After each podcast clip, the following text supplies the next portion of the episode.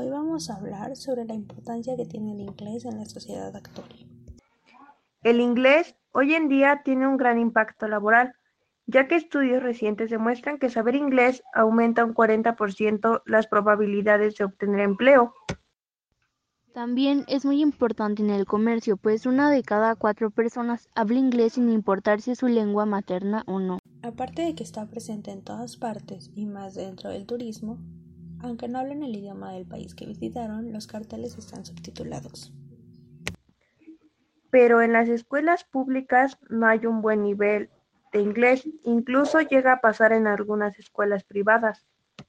Aquí la pregunta es, ¿qué podríamos hacer para mejorar esto?